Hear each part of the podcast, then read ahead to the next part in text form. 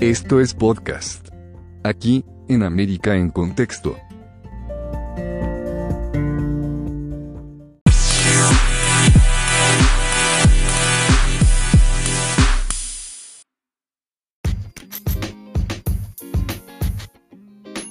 Analizamos América, te lo llevamos a ti.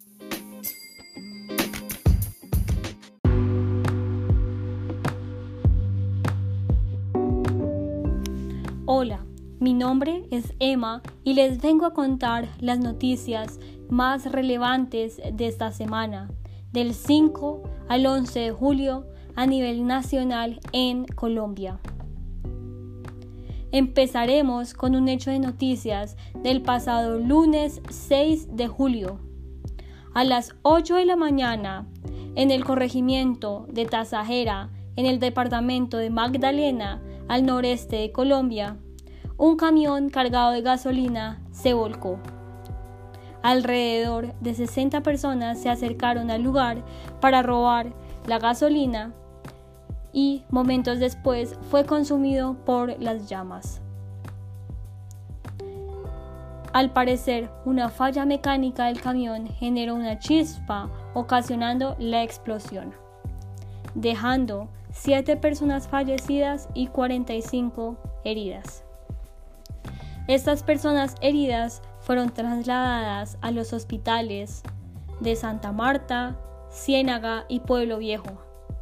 En muchos casos, las quemaduras comprometen el 90% de su integridad. El presidente de Colombia, Iván Duque, dice, abro comillas, quiero enviar un mensaje de solidaridad y acompañamiento a quienes perdieron a sus seres queridos en el lamentable accidente que se registró hoy en la vía que conduce de Barranquilla a Ciénaga.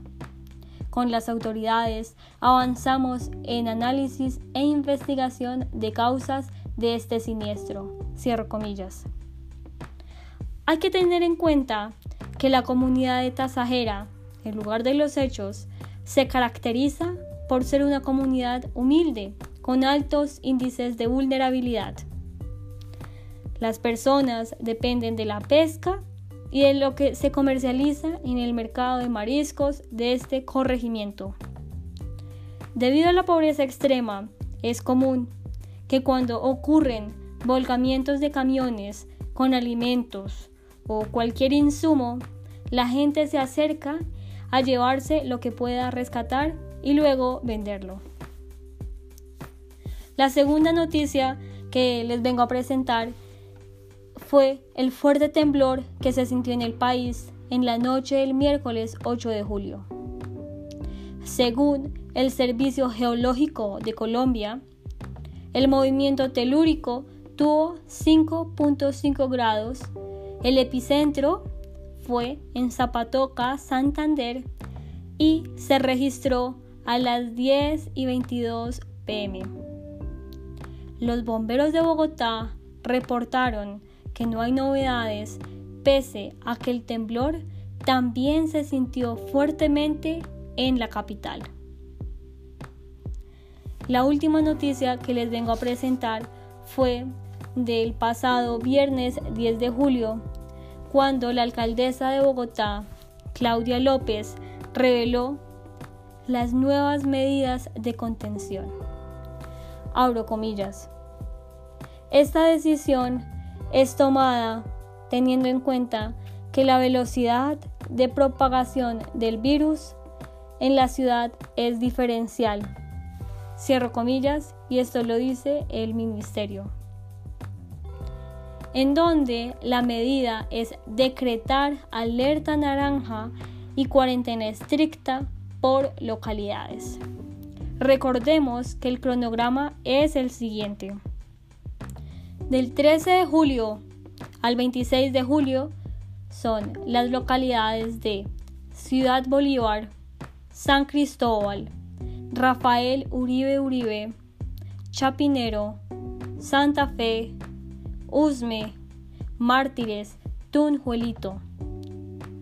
Del 27 de julio al 9 de agosto son las localidades de Bosa, Kennedy, Puente Aranda, Fontibón.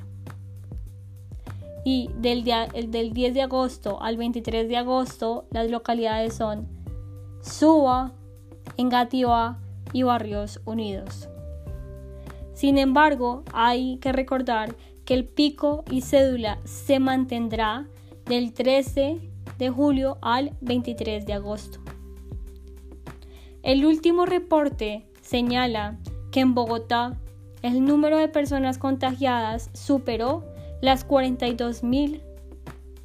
El pasado 8 de julio hubo un récord de fallecimientos, 40 en 24 horas, dando un total de 921 decesos y el 9 de julio fueron 959 fallecimientos. La capacidad de la unidad de cuidados intensivos UCI llegó al 83%, disparando la alerta total entre las autoridades sanitarias. Ahora bien, cabe preguntarse cómo va el contagio en Bogotá. Las primeras cinco localidades que llaman la atención y que son las determinantes para que se eh, estableciera esta medida de, de la alcaldesa son Kennedy con 7.637, Suba con 4.249, Bosa con 4.128 y por último Engativá con 3.201. Esto fue Colombia en contexto, en donde el propósito es informar acerca de las noticias y hechos más relevantes en informar sobre temas de seguridad, salud, economía. Les quiero invitar a que nos sigan en nuestras redes sociales, en Twitter y en Instagram, en América en Contexto. Asimismo, aquí en Spotify y en Apple Podcast. Los espero en una próxima emisión en donde analizo a Colombia y te lo llevo a ti.